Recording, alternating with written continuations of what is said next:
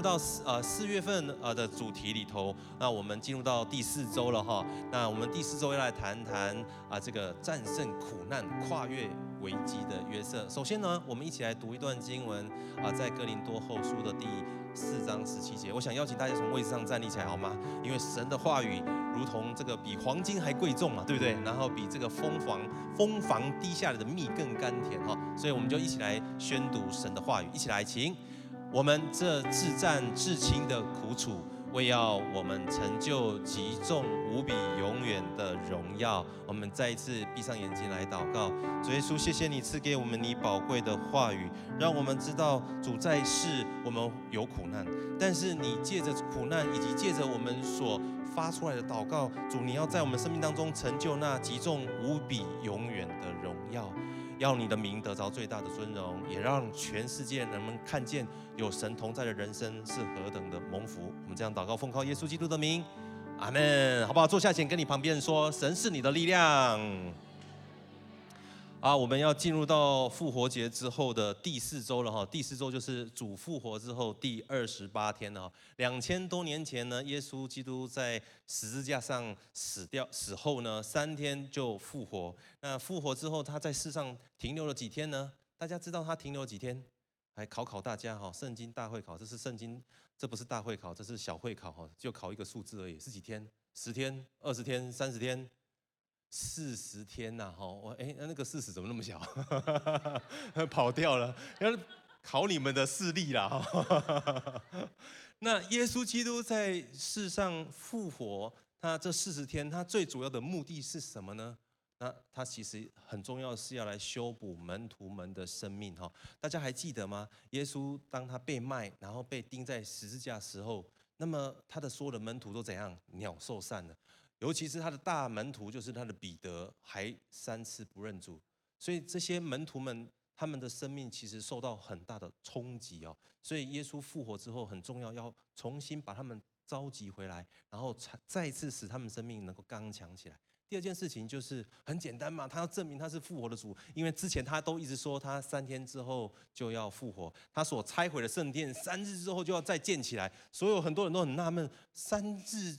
拆毁，然后三日再重建，你这个是怎么样办到的？所以耶稣基督要指的是，他是复活的主，因着他的复活战胜了死亡，所以每一个人的生命可以被重建。再来第四个、第三个是，他继续在讲论神国福音的事情。那最后最后很重要就是，耶稣最后在山上离开的时候，留下了一个大使命给这十一个愣在那边的门徒，哈，就是大使命。所以这个大使命从两千多年前一直到如今，积极教会也拥抱这样一个大使命。所以呢，修哥金梅姐也拥抱这个使命，我也拥抱这个使命。我想今天在座的每一位家人，包含在线上所有的家人，我们听见了，那么我们也承接了这个使命。所以来到这边，我们不禁要问：那既然耶稣基督都已经复活，复活的大能已在我里头，让我可以战胜许多的这些的挑战呢？那为何？为什么？为什么？为什么人生还有苦难呢？耶稣基督不是已经得胜了吗？那既然得胜了，怎么还会有苦难呢？今天对我们许多的呃学生、国高中生来说，可能题目要换成是“人生为何有考试”哈。那个我们家的孩子哈，那个国小五年级的儿子。他就说，他前一阵子他跟我说，他很辛苦，上学很辛苦。说哇，你国小五年级上学很辛苦，你到底哪里很辛苦？他说因为有考试，有交友的挑战这样子。我说哦，真的吗？然后他说，因为你大人不了解啊，你们大人已经长大了，不了解我们的需要。我说是，我不了解。来，你要不要说说看？你知道每一个人对苦难的呃定义跟他的范围其实有所不同，还有它的种类也有所不同。也许有些人是在你的。课业，有些人是在你的呃这个人际关系，有些人是在呃跟你自己的家人之间的关系。但是无论如何，当这些苦难来临的时候，其实会冲击你的生命。所以不禁有人就会问说：那么如果神是良善的，那么他不应该让这个世界上有苦难呢？再者，这些他所救赎的儿女，他更不应该让他们承载这苦难呢？除非有一个可能，就是这位神不是良善的神。可是这个逻辑又过不去啊！我明明相信神是良善，所以他又做做了一个折中，人又做了一个折中。那么神是良善的，但是有苦难，那那么代表一件事情，就是神的手没办法伸到每个地方，所以他力有未逮之处呢，那个地方就会有苦难。其实，当你听人用这种逻辑思维跟推论的方式，你会觉得，诶，这个得到这个结论好像也听起来有点道理，但是又觉得哪里怪怪的哈。所以我想，我们今天呢，要透过圣经故事里面有一位人物叫做约瑟，我们期待透过约瑟一生的故事，我们来思考，那人生当中的苦难，我们要如何来战胜？那我们如何来依靠这位神，能够来跨越这个苦难？所以，首先要给大家今天第一个标题，就是苦难呢，可以使我们每个人明白我们自己是有限的，然后我们可以开始来寻找神。刚刚我所提到这位约瑟哈。那如果你有读过啊《创世纪》的话，你会知道他的爸爸是谁？这个圣经小会考，他的爸爸是雅各，然后再来，他是他的阿公是谁？他的爷爷是以撒嘛，对不对？然后他的曾祖父是谁？亚伯拉罕，所以他是亚伯拉罕的曾孙，然后这个呃这个诶以以以撒的这个孙子，然后雅各的儿子哦。那么雅各特别宠爱他，为什么呢？因为他雅各在年纪很大的时候，约莫在九十几岁的时候生了啊这个约瑟，那啊这是第一个，然后再来第二个原因就是约瑟呢是他所爱的老婆拉结所生的，所以他特别特别宠爱他，还为他预备了一件彩衣哦。那个年代那个时代在那个中东，如果有一个人可以拥有一件彩衣哈。那是很不得了的事情，因为颜料是很贵的，染料是很昂贵的哈，所以十几个兄弟里面只有约瑟有彩衣哦，这个会造成他们兄弟间之之间会怎样？会不会彼此眼红？这是很很冲突的。你你你可以想象吗？那个其他哥哥们他们心里面会作何感受？所以我们来看一下经文怎么说。来，我们一起来念创世纪的第三十七章的第四节，来一起。约瑟的哥哥们见父亲爱约瑟过于爱他们，就恨约瑟，不与他说和睦的话。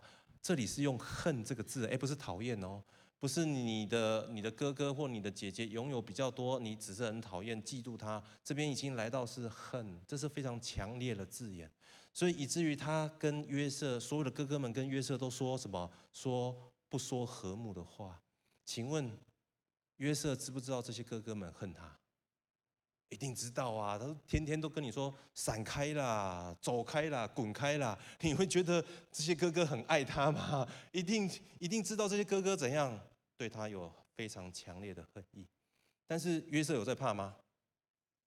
你看圣经哦，约瑟没有在怕的哦，他一样把哥哥所有的恶行跟爸爸来告状，所以他是哥哥们眼中的那个什么告密者跟廖北啊。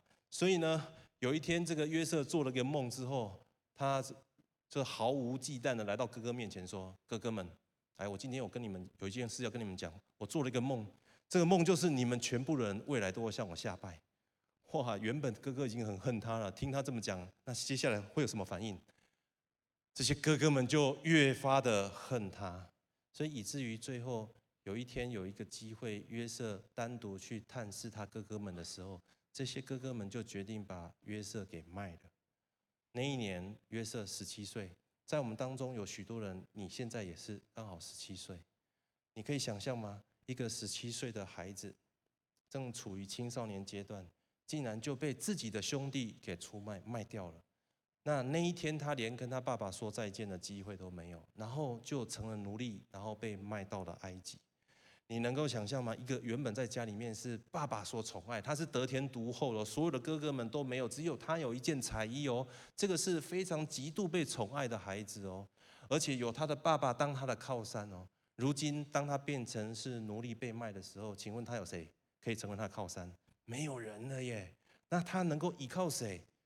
没有办法，他没有办法依靠任何人了，他只剩下孤单的一个人。也就在这个时候。约瑟开始在思考，那他他能怎么办？他能够接下来在他人生的路程上面，他能够依靠谁呢？我们刚刚所读给大家的第一个标题就是苦难，使我们明白自己的有限，并开始来寻找神。约瑟当他有爸爸可以当他靠山的时候，他觉得自己是哇超厉害超强的。但是当他没有了这个东西依靠的时候，他发现自己是极度有限，所以他必须开始去寻找，那到底有谁可以成为他的依靠？他开始去思考，那过去他爸爸口里一直在说的那一位神，是否也能够成为他接下来人生当中的依靠？约瑟约莫在六岁到七岁的时候，他曾经亲眼看到他爸爸的生命的改变。什么时候什么样的改变呢？大概。约瑟在六七岁的时候，他们举家从他舅舅拉班家要迁移到迦南地嘛，对不对？那那个时候他爸爸最害怕遇到谁？他爸爸雅各最害怕遇到以扫，所以那个时候整成群结队的要回到迦南地的时候，那个阵型怎么排？仆人走在最前面，然后第二落第二落是谁？是他的大老婆利亚，然后再来是他所爱的太太拉杰。那雅各在哪里？雅各在河的另外一边，哈，意意味就是说，如果以扫要来掠夺的话，他可以赶快先绕跑。结果在有一天晚上，那他的爸爸发生了一件大事，以至于他爸爸没办法走路，变成一个瘸腿。但是他的爸爸变得跟以前不一样，变得非常勇敢。他穿越所有的队伍，走到最前面，然后一个人单独的去面对他哥哥以扫。所以约瑟他的记忆当中，六到七岁的孩子一定有这个记忆，他看见他爸爸有极大的改变。所以他也听过他爸爸讲过，那一天晚上他一定发生了什么事，他遇见了谁，他一定听过。于是约瑟在这样子的一个困境当中，他开始去搜寻，到底有谁可以成为他的帮助。在座的各位，我相信每个人都拥有手机，手机有个功能，拍照有功能叫做人像。你知道人像那个功能拍出来照片会有什么样的特色？就是人很清楚，背景很模糊嘛，哈。如果你用单眼的话，你必须要怎样才能够办到这样的特效？就是你的光光圈要放得很大，然后你的那个呃，就是焦距呢要拉得很很远，你这样就可能拍出一个非常景深、非常深的一一张照片。而这张照片一洗出来的时候，你第一个反应就是中间那个人物怎么那么的清晰，怎么那么的跳出来？我觉得苦难就好像这个超大光圈的镜头一样。当我们装上去的时候，好像我们就会看见，在那个图像的中心，那有一位神在那个地方，是过去我们所没有特别留意到的，以至于约瑟在他的记忆当中，他找到有这一位神可以成为他爸爸口里说的那位神，可以成为他的依靠。所以我有两句哦，我觉得对于苦难的描述，我非常的共鸣，也非常感动，要跟大家来分享。我相信约瑟他在这个路程当中有许流了许多的眼泪，但是泪水所洗过的眼睛可以看许多事情比以前看得更加的清楚。再者，真实走过的苦难原来是召唤我们去寻找上帝的信号。所以，当约瑟被卖到埃及为奴的时候，他在波提乏家工作的时候，他没有因此而垂头丧气，以至于他寻求神，神就祝福他，他最后成为波提乏家的大总管。接着，他虽然被因为诬告而进入到监狱当中，但是他也没有因此而选择放弃寻找神。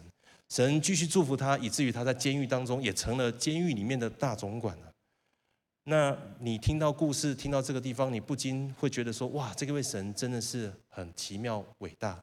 一个人被兄弟所卖，基本上等于是死掉的人，竟然可以绝处逢生。那么，我也渴望经历。约瑟所经历的神，你如何帮助约瑟？你可以也如何的来帮助我吗？当我们这样子跟神祷告的时候，理智上过得去，可是心里面过不去，因为心里面觉得还是有些担心，很多的恐惧。面对考试也好，面对人际关系也好，我们心里面还是有很多的这些挣扎。所以，我们觉得自己没有办法像约瑟一样，因为任何人在面对任何挑战跟苦难的时候，其实我们都很期待被同理。我们说不出口的重担，希望有个地方可以寄托。然后我们里头的挣扎，我们期待有人可以告诉我们，对着我们的心说：“你所经历的这一切，我都能够理解。”我们最不希望听见有人告诉我们说什么：“你不要想那么多了。”可是我就是会想那么多，不是吗？再来，我们最不期待别人告诉我们说：“那事情一定会过去的。”可是问题就是我自己过不去啊！如果过得去，我早就走过去了。再来，我们最不期待听到就是有人告诉我们说，这就是人生的，这这不是我要的人生呢。这个如果这种人生是你要的话，请你自己拿回去用，对不对？所以，我想耶稣今天要对我们当中有些人，你正在面临人际关系的苦难，或者是你家庭当中的苦难，是课业当中的苦难的人，我要告诉你，耶稣要对你发出一个邀请，他要告诉你说：不要怕，只要信。我们一起来读啊，这段经文在马可福音第五章三十六节，一起来，请。耶稣听见所说的话，不要怕，只要信。这一段经文也是刚刚我们看到那位见证的家人最后所留下的这段经文哦。你知道不要怕，只要信，代表这个人怎样？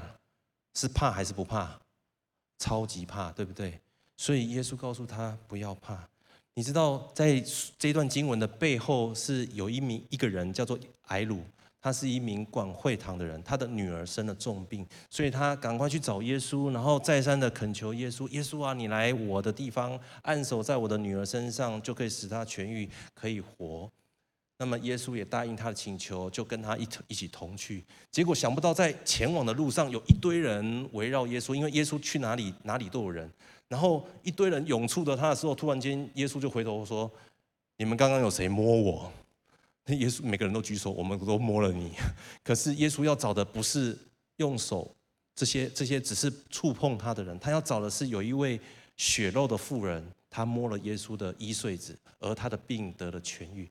所以在那个地方耽搁了许久，最后耶稣找到他，还跟他说了许多勉励的话。如果你是睚鲁的话，你的心情是什么？急死了，不是吗？我好不容易找到耶稣，然后好不容易再三的恳求他，然后好不容易他愿意跟我走了，结果在路上竟然遇到这么多事情耽搁。就在这个时刻，睚鲁的家人过来跟他说：“不用了，不用了，不用，耶稣不用来了，因为你的女儿死了，一切都太晚，都来不及了。”如果你是睚鲁，你突然间在这样处境之下，你听到这个讯息，你会怎样的反应？你一定当下是非常的哀痛欲绝，不是吗？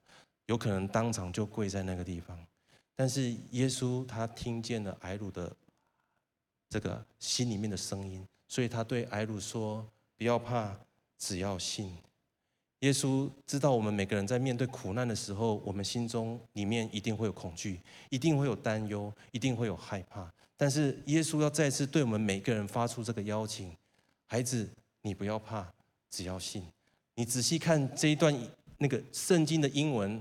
那个耶稣听见所说的话，那个听见不是只是单纯的 hearing，它是 overhearing。在希腊文里面的原文是 paraku，这个意思是有三种意思：一个是听见所不想听见的，啊，不去听我我想听的；然后呃，不去听呃我刚刚所听见的。第二个就是不愿意拒绝，就是我刚刚所听见的。那另外一个意思呢，很重要，就是不去注意。所以耶稣当他这个 overhearing，所有人听见所有人所说的这一句话的时候，他意思是他拒绝听从从外部来的干扰。所以耶稣今天也要对我们每一个正在苦难当中的家人说相同的话：你是否愿意像他一样拒绝听从这些从外来的干扰，只有单单的将你的眼目对焦在神，聚焦在神，然后不断的来寻求神。而当我们愿意来到神面前说：“主，我愿意，我愿意相信的时候，这不代表我们事情已经有了改变，而是即或不然，事情纵然非我们所预期的，但是我们依然相信耶稣是这位奇妙的测试、全能的神、永在的父、和平的君，是医治伤心人的神，然后是犹大的狮子，是为你，也是为我征战得胜的神。”所以今天在我们现场所有的家人，跟线上跟分堂点所有的家人跟来宾朋友，如果你正在面临你人生当中极大的苦难，那么耶稣也要对你说：不要怕，只要信。这是来自于耶稣的邀请，你愿意相信吗？在场所有愿意相信的人，我们一起大声说阿门，好吗？一二三，一起说阿门。为什么世界会有苦难？为什么连耶稣都得从他的宝座站起来，然后来到我们人世间，经历这些苦难，最后被钉在十字架上，喝这十字架的苦杯呢？我想有一段话，我想跟大家来分享，因为我看到这段话，我觉得我非常的被触动哈。这是一个呃呃，我们的属灵前辈乔治麦当奴他所分享，他说：“神的儿子受苦致死，他不是为了世人从此不再受苦，而是为了使世人所受的苦。”能够和他一样。如果说耶稣基督在十字架上所受的苦难，使得他可以得着荣耀，然后三天之后从死里复活，代表他可以战胜死亡，那么代表一件事情，就是凡我们所相信的人，那么我们也可以跟他一样，在苦难当中去见证神的荣耀，然后在苦难当中，我们去经历神为我们预备的荣耀。最后，我们在面临我们的死亡，甚至我们家人的死亡的时候，我们可以见证神复活的大的大能，甚至我们自己亲自也要经历神复活的大能。也因此，当我们遇着苦难，我们来到神面前，我们选择相信他。纵然我们害怕，我们如同约瑟一样，但是我们仍然不断寻求这位神。所以，我要给大家今天第二个标题：当我们开始寻找神的时候，我们开始可以发现我们自己内里的需要，然后开始愿意接受神的爱。刚刚我所提到的约瑟这位男主角，十七岁的时候被卖到埃及，那他成为了奴仆的身份，也走过的奴隶的这样呃囚犯的经历，最后走过了十三年，在三十岁的时候，他成了宰相。你知道，在他这个人生的旅程当中，这十三年，十三年真是蛮很漫长的岁月。在这个过程当中，他的孤单，他的无助，有谁能够知道？然后他对于他家人的思念，谁能够来回应他？那时候没办法写信，什么都没办法，完全都没有的。然后他里头极度渴望可以再次的看见他的爸爸跟弟弟的的那种呃这种这种呃思念，谁能够来抚慰他呢？我想在座许多人，包含我在内，我们没有太多人能够体会他的心境。但我知道一件事情，就是在这十三年，他可以花很多时间去思考他过去他是什么样的一个人，然后他过去的作为点点滴滴。那如果如果他当时候当初他不是这样子来表达他里头所有的这些的看见跟他自己里头的想法，会不会他的人生不会是像他现在这样？也许他那时候不要那么恃宠而骄，他懂得愿意去分享。那么，也许他今天不会在埃及。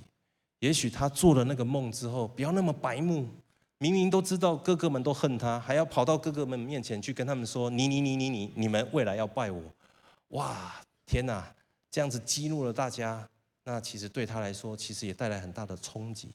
再者，如果他做人再谦虚一点、谦让一点，那么不要那么嚣张，会不会他的处境不会是现在这个样子？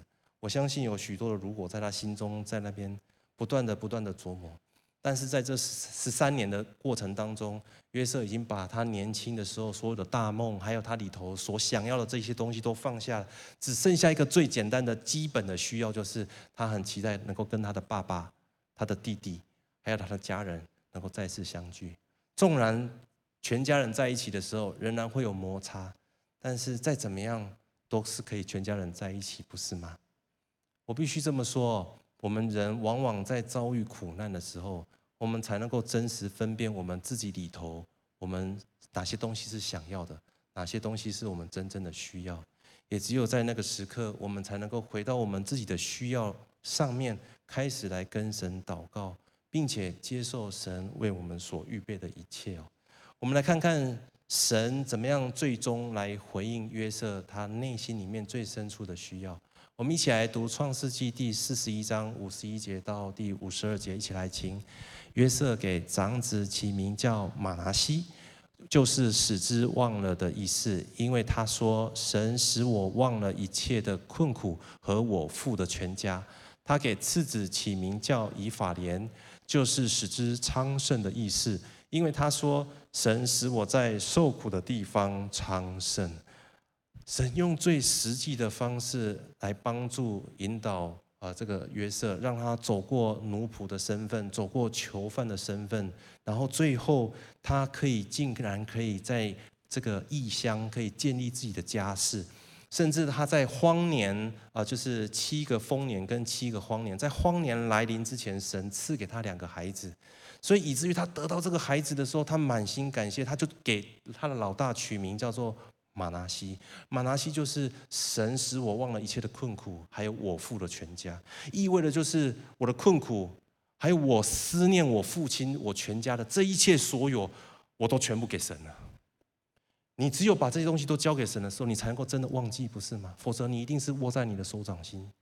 然后接下来他拥有第二个儿子，他起名叫以法莲的时候，他取名是神使他在受苦的地方昌盛。一个奴隶，那一个囚犯，他怎么可能还可以有奢望可以成立家室？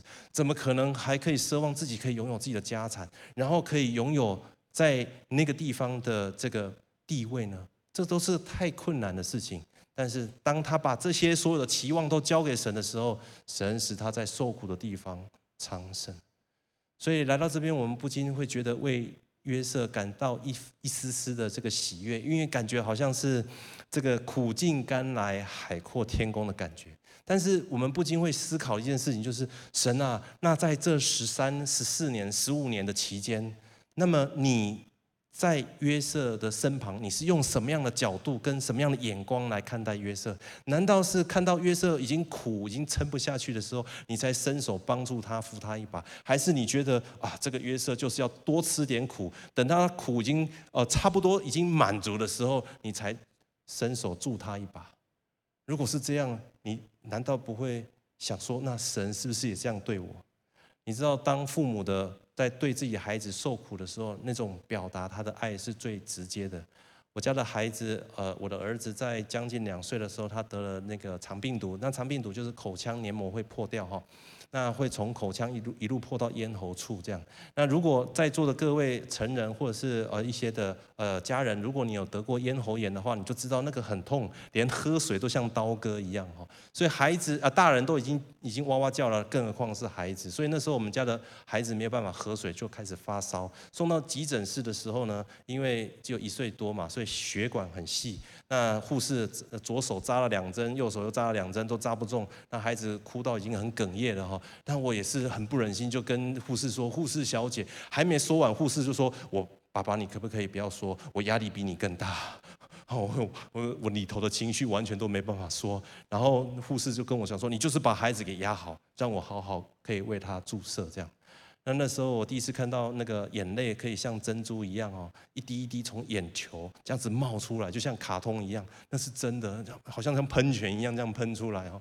那时候看到孩子这样受苦，其实为父的我，我其实也唯一能做的事情就是陪着他流泪。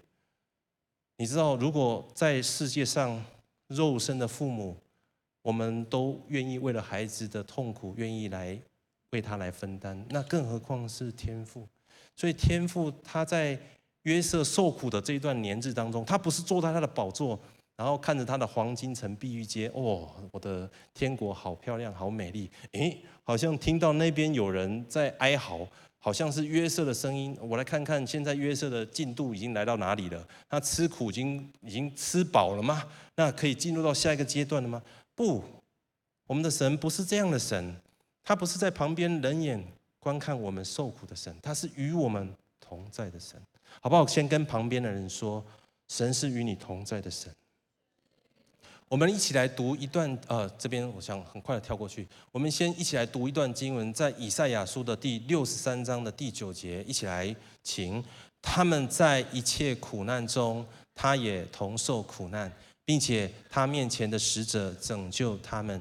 他以慈爱和怜悯救赎他们，在古时的日子常保抱他们，怀持他们。你知道，我们人对于神的同在跟神的爱的理解实在是非常有限。我们常常都希望是有图有真相，所以神常常为了要让我们能够真实的理解，也想尽办法。所以神在旷野当中向摩西显现的时候，是在哪里？是在燃烧的荆棘树。你知道，一棵树可以燃烧。一个你知道，东西被神被呃被火烧是很痛的，人如果被火这样子稍微烫伤一下就很痛的。那你知道这棵树在火中被烧，就有如同他的儿女、他的百姓在埃及受苦一样，好像那个苦难像火一样烧着他的儿女。但是因为有神的同在，所以这棵树并没有烧毁。神借由这样子的图像，让摩西看见，只要有神的同在，纵使你在苦难当中，这苦难如同烈火一般，仍然这个苦难不会把你给压碎。所以神他渴望我们每一个人知道，当我们在烈火当中，在苦难当中的时候，他是与我们同在的。所以刚刚跟大家说，神他的同在是怎么样的呈现呢？他就是感受我们一切所感受的，也就是这段经文说，当我们在一切苦难当中，他也一样同受这个苦难。所以约瑟在受苦的时候，耶稣神正与他一起受苦，神与我们一起受苦，甚至他的儿子。独生爱子耶稣基督，甚至承担了我们所有世人的罪孽跟苦痛，而这一切的目的，就是为了要表明什么叫做牺牲的爱。就因为爱的缘故，他愿意与我们同在，分担我们一切的困苦，然后为我们承担一切的罪孽。所有的弟兄姐妹，所有的家人，你愿意来接受神为你我所预备的这份爱吗？你愿意让神的同在？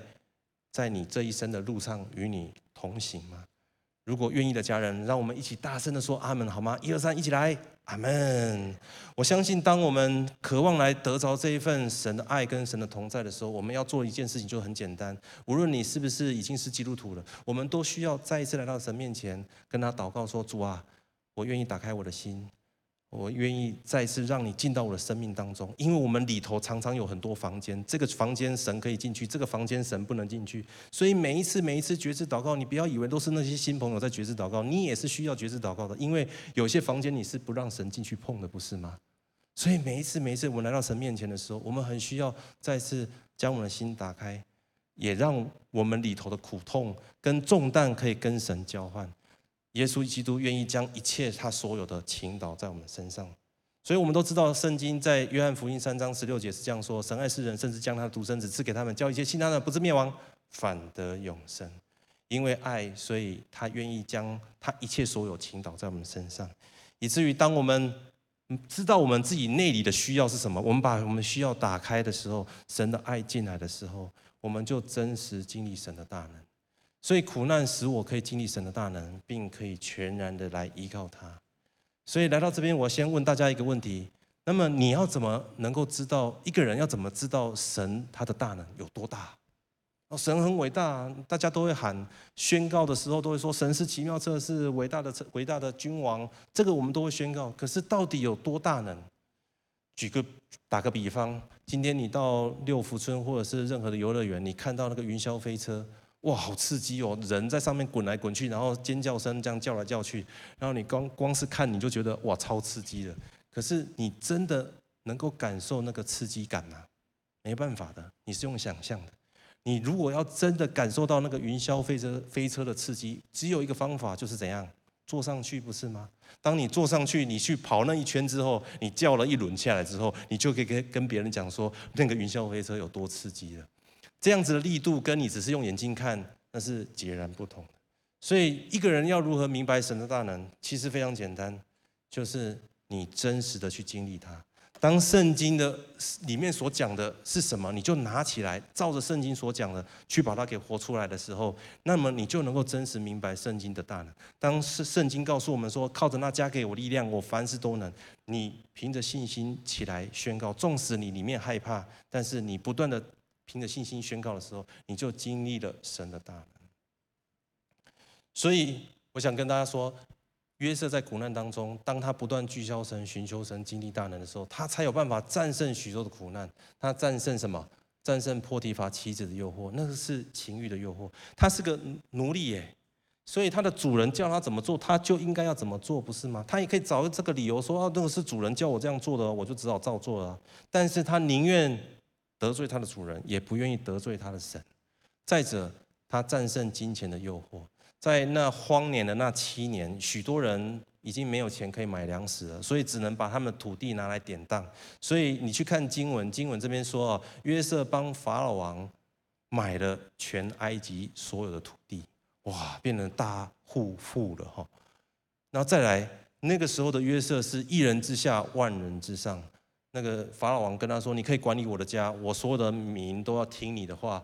那只不过我在宝座上比你大，意思就是说你还是得听我。但是所有的人都可以让你调度，这个权柄有没有多大？超大的啊！如果是以当今世代，我们的思维就是怎样？只要某个人上任某个首长之后，哇塞，那个利益分配来到他面前的时候，哇塞，天哪，就有很多东西可以搓来搓去的，不是吗？但是面对这些诱惑，约瑟依靠神的大能，一个一个战胜。再来，最重要的就是他战胜他被他兄弟出卖、被卖的那个内在的苦毒，这是最痛苦的。这不是外在的，而是他内心深处的。你知道，一个父亲如果心中充满了苦毒，最痛苦的就是他的太太，最痛苦的就是他的孩子。如果他渴望他的家庭能够得着神的祝福，他一定得勇敢站立起来，去战胜他内在的苦毒。而一个人要怎么样战胜内里的苦毒？那唯有依靠神，经历神的大能，才才有办法战胜。所以神赐给他马拿西，跟赐给他以法莲。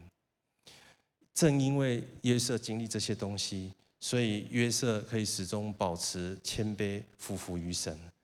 也因此，当他的兄弟来到他面前的时候，约瑟里头没有那种愤怒的这个，就是报仇跟仇恨的那个烈火。没有把他给烧毁，也没有因此也把他全家给烧毁。所以，我们一起来读一段经文，在创世纪第四十五章第七到八节，一起来听。神差我在你们以先来，为要给你们存留余种在世上，又要大施拯救，保全你们的生命。这样看来，差我到这里来的不是你们，乃是神。他又使我如法老的父，做他全家的主，并埃及全地的宰相。你知道，当约瑟可以对他对着他哥哥说出这件事情的时候，说出这些话的时候，代表是什么？代表他里面有没有苦毒？已经没有了，他已经战胜了。所以他可以战胜苦毒的同时，还可以看见下一个阶段是什么？神的荣耀。因为他们这边说到说，乃是神，是神成就了这一切。还记得我们一开始跟大家所分享的两句话吗？泪水所洗过的眼睛，看许多事情比以前看得更加清楚。再者，当我们走过许多的苦难的时候，我们知道原来这些苦难都是召唤我们去不断找寻神的一个信号。所以，以至于约瑟，当他得到法老王的允许，可以把他父家带到埃及的时候，如果你可以想象，你是一个国家的这个宰相，然后这个你的总统、你的元首告诉你，可以把你的家人。带到这个国家来，你一定会把他迁到哪里？迁到首都嘛，对不对？但是约瑟有没有把他的家人把他迁移到埃及的首都？没有哦。我们来看一下约瑟在苦难当中，他经历这些之后，他知道他必须要继续谦卑于神，需要依靠神，所以怎样？他战胜外邦文明的影响。他的家人来的时候，他特地叮咛，再三叮咛，你要跟法老王说，你们是牧羊人，因为埃及人最讨厌牧羊人了，所以他们就不会跟他们混住在一起。再者，最后约瑟以他的威望，他大可以帮他新盖一个金字塔，以后可以在那个地方留名，不是吗？但是他有这么做吗？他连骸骨都不要葬在埃及，因为什么？因为他知道神为预备，神为他所预备的居所不在埃及，是在迦南地。所以面对这些挑战，面对这些苦难，不要以为只是很痛苦的肉身之苦才是苦难。有时候很多的试验来的时候，这些也是我们无法想象的苦难。我们每一个今天来到我们现场的，我们都是神的选民，我们都是神的儿女。我们跟这个世界是有所不同的，因为是神把我们选召出来的。所以当我们遇到苦难的时候，我们面对苦难的方式，我们面对面对苦难的态度跟眼光。是跟这个世界有所不同的，也因此，当我们一个人得救的时候，那我们全家可以因我们得救，我们的后世也因我们而蒙蒙福哦。所以，圣经给我们每一个在苦难当中的人有一条路可以走。我们一起来读这段经文，一起来听。你们中间有受苦的呢，他就该祷告；有喜乐的呢，他就该歌颂。神给我们一条道路，就是当我们遇到苦难的时候，我们就该祷告。当我们祷告的时候，就是在寻求神。当我们寻求神的时候，我们就可以明白我们内里的需要。当我们知道我们真正的需要不是靠我们人手能做的时候，我们愿意打开心，让神把他所预备的倾倒到我们里头，以至于我们真实经历神的大能，以至于我们一生能够选择持续的来跟随他。所以今天的主题的经文，大家还有印象吗？当我们遇到这自战至轻的苦楚的时候，我们要知道一件事情。这些苦楚，神已经为我们战胜，但是我们要来寻求他，依靠他。更是我们眼睛要看到后面，后面还有神为我们预备那极重无比永远的荣耀，那是神要给我们的冠冕。我要鼓励大家，我们很需要谦卑自己，让圣灵来打开我们的灵魂之眼，让我们可以听见在苦难当中耶稣对你我所说的慈爱之言，然后让我们的眼睛、灵魂的眼睛可以看见耶稣为你我所承担的一切的重担。再者，我们可以真实的感受到耶稣的温度，耶稣拥抱我们所散发的温度，我们真实的感受到。再者，我们可以明白在苦难当中，耶稣要为你我所成就的荣耀。让我们一起来祷告。所以说，我要为着我们今天来到我们现场，还有在线上，还有在分播点的许多的家人来祷告，说啊，苦难是一个奥秘，我们真的无法用有限的言语去描述，到底苦难是什么？到底苦难背后带来的有什么样意义跟价值？这些东西，这些逻辑都无法使我们心得以满足。我们只能做一个选择，就是主啊，我先把这些东西放在一旁，就是单单的相信你。纵使我里头的感受跟感觉很不好，但是我依然要选择相信你，相信你是那一位奇妙的神，奇妙的测试全能神，永在的父，和平的君，是安慰伤心的人，是为你你我征战得胜的神。我要为我们当中有些人来祷告，在我们当中有些人，你遇到一些苦难，那你遇到一些挑战，你心中有很多的情绪跟害怕跟担忧。我觉得神今天要给你一个极大的安慰，他要告诉你说：“孩子，你心里面的感受，他都听见了。他要赐下从他而来的安慰来安慰你。若是这样家人，我想你就闭上眼睛。你如果需要让我为你祷告，你就将你的右手放在你心上，让我为你来祷告。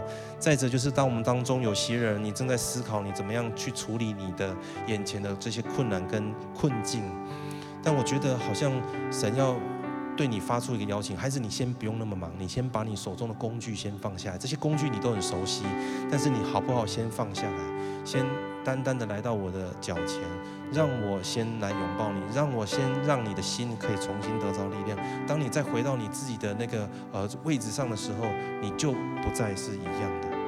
我相信这是神在这过程当中很渴望跟你的相交，然后他渴最最深的渴望就是他与你同在。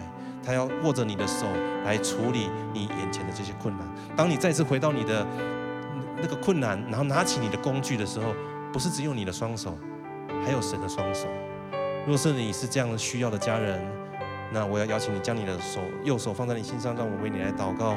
再者就是我们当中有些人你是老基督徒了，你已经一段时间了，你都知道这些道理，你都知道这些故事、圣经故事，你也都明白。但是我觉得好像。呃，知道跟真实的明白还是有一段差距的。我觉得耶稣今天要对你发出个邀请，说：“孩子，你愿意跟我，呃，来踏上这个旅程？你愿意坐上我为你预备的这一辆车吗？让我开车带着你来走这趟旅程吧。若是你愿意跟随耶稣来走这趟旅程，我也要邀请邀请你将你的右手放在你的心上，让我为你来祷告。”主耶稣，我要再次为着我们每一个按手在我们心上的家人来祷告。我们用的这最简单的行动来表明，主，我相信。纵然我心里面还有许多的问号，但是我就先把这些东西先放在一旁，我先选择全然的相信你，因为知道当我选择信。然后选择在行动上呈现出来，跨出那个步伐的时候，我相信神，你按着我的信心来回应我，让我看见我的需要，也看见神你为我预备的一切，以至于我经历神你的大能，以至于我能够来全然的依靠你。愿神你得着最大的荣耀。接着我要邀请在我们当中，你是慕道友，你刚来教会一段时间。或者是你才刚刚来到教会，你还没受洗，或者是你还没决定要认识、接受这位耶稣基督成为你的救主，那么我要邀请你，好不好？在今天，当你听了这个讯息，你听了神的话语，我要邀请你再次打开你的心，接受耶稣基督成为你的救主。我要邀请你跟着我一起来祷告。当我祷告一句的时候，那么你就祷告一句：亲爱的耶稣，我要打开我的心，邀请你进到我的心里面。因为我承认你是我的救主，我承认你是我一生的依靠，我也要承认过去得罪你的事。从今以后，你是我的主，你是我一生的依靠。我要将我的生命主权交给你。我这样祷告是奉靠耶稣基督的名。我们一起大声说：阿门。